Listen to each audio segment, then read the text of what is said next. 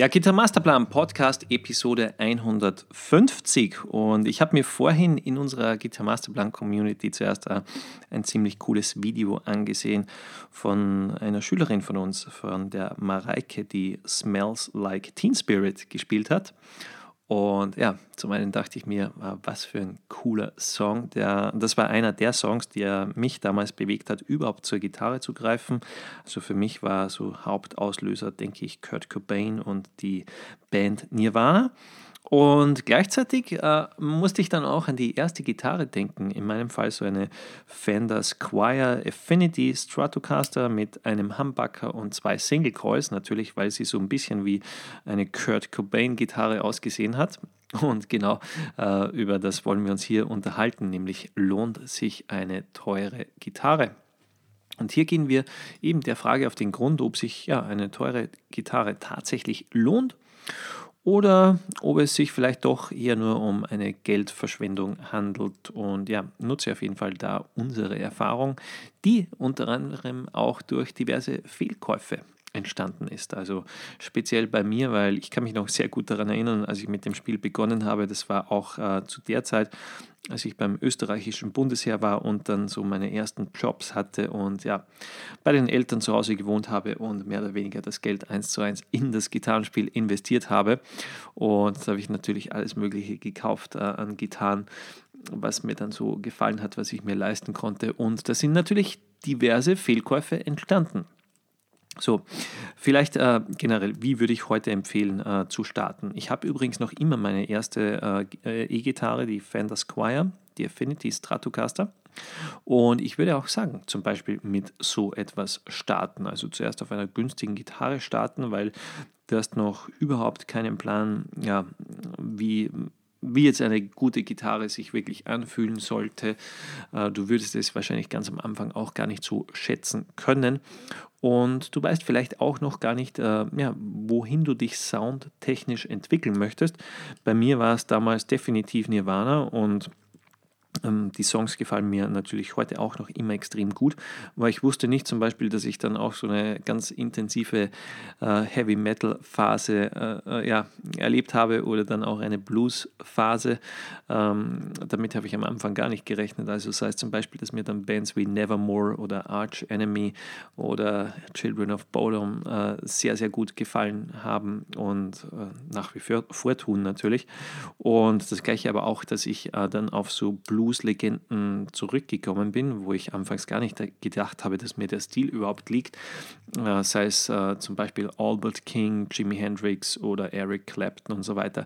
Das sind so Dinge, die sich dann nach und nach entwickeln, wenn du schon eine Weile spielst und dann ja quasi aktiv als Musiker unterwegs bist. Und dann wird sich auch dein Geschmack noch ein bisschen verändern. Natürlich kann man jetzt mit jeder Gitarre mehr oder weniger alles spielen. Also du kannst mit einer Stratocaster ja, von Heavy Metal bis Blues natürlich alles abdecken, genauso mit einer Les Paul oder irgendeiner Superstrat. Aber es gibt halt dann schon so ja, ein paar äh, Dinge, die vielleicht für den einen oder anderen Stil eben ja, besser tauglich sind.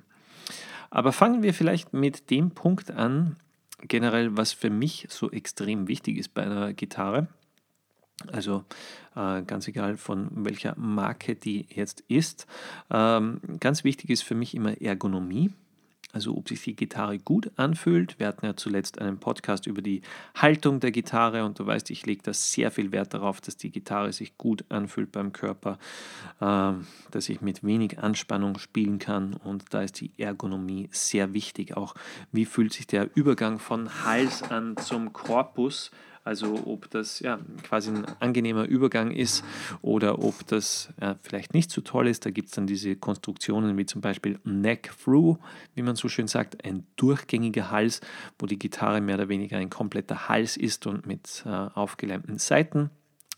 Ähm, ja, das so, so quasi so Seitenwings, aber der Hals ist durchgängig. Dann gibt es natürlich die geschraubten Hälse, oder zum Beispiel auch die geleimten Hälse. Und dieser Halsübergang eben von Halskorpus ähm, hat besonders in den hohen Lagen ziemlich viel Auswirkung, wie sich die Gitarre dann anfühlt und wie das Spielfeeling ist. Also Ergonomie und Spielfeeling mal ganz im Vordergrund. dann kommt vielleicht für mich erst so wirklich der Sound, weil zuerst muss sich eine Gitarre mal für mich gut anfühlen. Und wenn sie das tut, dann ist der nächste Schritt, dass ich auf den Sound achte, ob die jetzt vielleicht ja ein bisschen so ähm, zärter, äh, zart klingt, das heißt zum Beispiel wie so eine äh, typische Single Coil Stratocaster. Denkt da vielleicht so an diesen Mark Knopfler Sound äh, ja, von Dire Straits oder so was man zum Beispiel mit einer typischen Les Paul oder Superstrat jetzt nicht so eins zu eins direkt umsetzen könnte. Also neben Ergonomie, dann Spielfeeling, dann kommt der Sound. Beim Sound gibt es natürlich kein richtig oder falsch, sondern ganz einfach nur, was gefällt dir oder was gefällt dir nicht. Und da ist auch nicht wichtig, was andere darüber denken. Ob jetzt jemand sagt, äh, hey, eine Single Coil Stratocaster klingt besser oder eine mit Humbucker besetzte Les Paul oder äh, Superstrat. Also das ist wirklich ähm, ganz individuell die Einstellung und zum Beispiel auch wenn du bei, bei Heavy Metal Sounds mal darauf achtest, gibt es durchaus Gitarristen, die teilweise mit Single Call spielen oder Ingwie Malmsteen, der auch in eine ziemlich heavy Richtung geht und auch eher diesen ja, Single-Call-artigen Sound bevorzugt. Also das ist wirklich reine Geschmackssache beim Sound. Ja, dann kommt man so zur allgemeinen Wertigkeit und das, das schätzt man vielleicht auch erst später. So Dinge wie zum Beispiel, sei es die Stimmstabilität, ob jetzt die Mechaniken, sprich die Tuner, wirklich gut sind und ob die Gitarre die Stimmung äh, richtig gut hält. Äh, am Anfang wirst du vielleicht gar nicht so viel Wert darauf legen. Ähm, ja, du nimmst es vielleicht noch nicht so wahr, dein Gehör ist noch nicht so geschult und du wirst dann sehen, umso mehr, mehr du spielst, umso mehr du vielleicht selber aufnimmst von deinem Spiel, umso wichtiger wird das. Äh, zum Beispiel jetzt beim, bei uns, jetzt mit Guitar Masterplan, wenn wir Videos machen oder neue Songs einspielen, dann ist es für uns extrem nervig, wenn die Gitarre jetzt ihre Stimmung nicht gut hält. Also darum ist zum Beispiel Stimmstabilität wirklich wichtig, weil wir wollen jetzt nicht irgendwie ein neues Video produzieren und nachher dann draufkommen, okay, ab der Hälfte war irgendwie die Gitarre so leicht verstimmt. Wollen wir nicht haben. Und so Stimmmechaniken, die, ja, die, die richtig guten sind dann halt auch teilweise teuer. Auch äh, wenn du die dann ersetzen möchtest auf einer günstigen Gitarre, dann wirst du sehen, dass äh, so Mechaniken teilweise den halben Gitarrenpreis ausmachen von einer günstigen, richtig günstigen Gitarre. Und sind eben, wie gesagt, so Dinge, die du am Anfang nicht merkst, aber später dann umso mehr. Also wenn du dann äh, live äh, mit anderen Musikern spielen möchtest und vielleicht merkst, okay, hm, meine Gitarre hört sich jetzt aber im Vergleich zu den anderen Leuten da verstimmt an, dann wird dir das auffallen oder zum Beispiel auch bei, natürlich bei den Recordings oder wenn du selber ähm, ja, Audiodateien und Videos aufnehmen möchtest da ist für mich äh, sehr, sehr wichtig, dass die Gitarre da schnell zu stimmen ist. Ähm, vielleicht auch ein Grund da, äh, dass ich jetzt nicht so der größte Fan von einem Tremolo bin. Äh, Whammy Bar Hebel, also hat natürlich schon einen ganz coolen Soundeffekt, aber weil ich eben schnell eine gut gestimmte Gitarre haben möchte, sind für mich so fixe Brücken, Fixed Bridge Gitarren, da ja eigentlich so meine Präferenz und eben mit richtig guten Tuners. Wir nutzen zum Beispiel aktuell auf unseren Gitarren die Schaller-Mechaniken und die sind auch wirklich gut, also so deutsche Qualität, auf die man sich verlassen kann. Ja, dann gibt es natürlich auch so Punkte wie, ich habe schon angesprochen, diesen Halsübergang. Da merkt man meistens bei diesen Neck-Through-Gitarren mit dem durchgängigen Hals, dass die ganz einfach mehr Sustain haben. Das braucht man vielleicht jetzt nicht in jedem Stil, aber was heißt Sustain? Dass wenn du einen Ton anschlagst, dass der ziemlich lange nachklingt und das ist zum Beispiel was, was mir bei Heavy Metal Solos äh, sehr gut gefällt, wenn du den Ton anschlägst, ein Vibrato machst und den Ton richtig lange aushältst. Also das finde ich sehr, sehr schön ähm, vom Sound und ja, gibt es natürlich äh, Gitarren, die mehr Sustain haben oder welche, die weniger Sustain haben. Und ja, mir gefällt es natürlich, wenn die relativ lange nachklingt. Dann gibt es auch natürlich diese Bauteile wie die Brücke zum Beispiel. Äh, und du wirst merken, wenn du viel Palm Muting spielst, also äh, sei es zum Beispiel so abgedämpfte Rock, äh, Riffs oder, oder Heavy Metal Riffs, wo du mit der Handkante der Schlaghand abdämpfst, wie sich auch die Brücke anfühlt. Und ich weiß noch so bei meiner ersten Fender Squire, äh, da waren diese sogenannten Madenschrauben ziemlich weit heraus und ich habe mich da ja ziemlich häufig verletzt. Also wenn jetzt nicht auch schlimm, aber, aber trotzdem, äh, diese Madenschrauben, die kratzen dann natürlich ähm, an deiner Handkante der Schlaghand, wenn du mit Palm Muting spielst. Und da ist auch zum Beispiel, wenn du da jetzt eine richtig hochwertige Brücke hast, dass sich das alles sehr, sehr angenehm und gut anfühlt. Also wir haben da auch eine Schallerbrücke zum Beispiel auf unserer Sniper Force One Gitarre und neben dem, dass die äh, richtig viel zum System beitragt, fühlt sich das auch sehr angenehm an, wenn du deine Handkante da auflegst. Und das sind so Dinge, das könnte ich jetzt von meiner ersten Squire, wie ich sie hatte, nicht behaupten, auch wenn ich die Gitarre für damals 120 Euro wirklich preiswert finde und gut finde.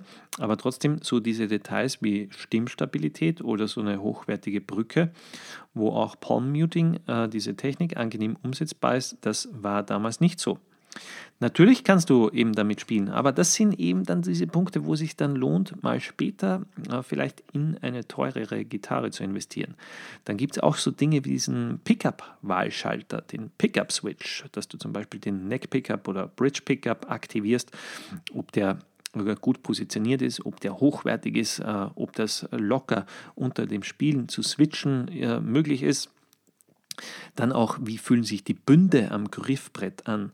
Oder halten die Bünde ja viel, viel von deinem Spiel stand. Also wenn du viel spielst und zum Beispiel viele Vibrato und Bendings, dann ist es bei günstigen Gitarren mit so günstigen Nickel-Legierungen äh, als Bundmaterial äh, häufig so, dass, dass sich die Bünde re relativ schnell abspielen. Und ähm, ja, diese zu ersetzen, ist ähm, relativ kostspielig. Also bei einem Gitarrenbauer äh, sind da schon einige hundert Euro, die da drauf gehen, wenn die Gitarre neu bundiert werden muss. Wenn du von vornherein zum Beispiel so ein hochwertiges Instrument hast, das schon Edelstahlbünde hat, als Beispiel, dann dauert das sehr, sehr, sehr lange, bis die jemals abgespielt werden. Und ich habe es bisher selber noch nicht geschafft, dass ich eine Gitarre äh, quasi zu Tode gespielt habe, äh, was die Bünde betrifft, wenn die Edelstahlbünde hatte. Und das ist auch ziemlich cool. Ja, äh, fühlt sich dann auch vom Spielfeeling her ziemlich gut an bei so Techniken wie Bending und Vibrato. Also Ben und ich, wir haben zum Beispiel auf unseren, auf unseren Gitarren äh, nur mehr Edelstahlbünde. Dann ist auch, wie fühlt sich generell der Hals an oder das Griffbrett, ob das ja äh, quasi so was richtig Hochwertiges ist oder nicht, oder ob der Hals irgendwie so eine dicke, billige Lackschicht drauf hat oder ob er zum Beispiel von Hand geölt ist oder einen Speziallack hat, der sich richtig gut anfühlt, so ein Satinlack. Das sind so diese Dinge, äh, wo man dann merkt, okay, hm, da hat sich der Gitarrenbauer oder die Gitarrenfirma doch mehr dabei gedacht. Und eben, das sind die Details, die sich vielleicht nach ein paar Monaten oder dann vielleicht später ein paar Jahren äh, wirklich lohnen, da mal ein Upgrade zu machen bei den Gitarren. Und ich kann nur so sagen, ich würde heute wahrscheinlich eben mit einer sehr günstigen Gitarre starten, so ja, Fender Squire zum Beispiel oder irgendwas von Ibanez oder LTD oder Schecter oder, oder so, so ein Einsteigerinstrument oder von Yamaha und äh, würde mal darauf spielen, mal schauen, hey, gefällt mir das Ganze und ähm, vielleicht entdeckst du schon irgendwelche Präferenzen, die du da hast, was Sound und Ergonomie auch betrifft.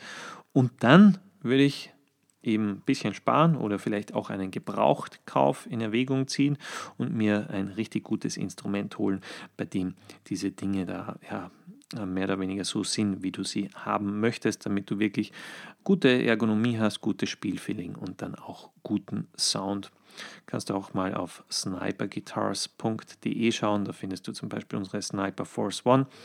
Ist äh, ja ein, ein, sehr, sehr gutes Instrument, äh, zwar sehr hochpreisig, weil wir da auf europäische Qualität achten, was die Holzauswahl betrifft, äh, dass das besonders getrocknet wurde, dass alle Komponenten top sind, wie, wie eben zum Beispiel von Schaller und so weiter.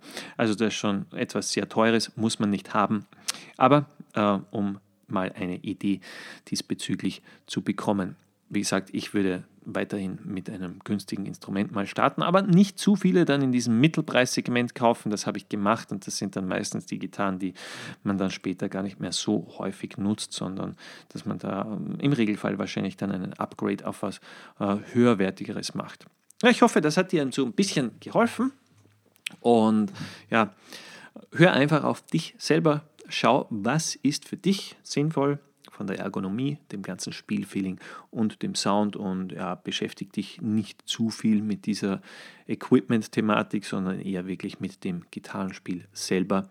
Ich kann dir nur empfehlen, wenn du äh, strukturiert lernen möchtest, zum Beispiel schau dir mal unseren Rock-Gitarre-Komplettkurs an oder unseren Akustik-Gitarre-Schnellstart und wenn du Fragen hast, dann schreib uns natürlich eine E-Mail. Du erreichst uns immer und jederzeit auf gitarmasterplan.de.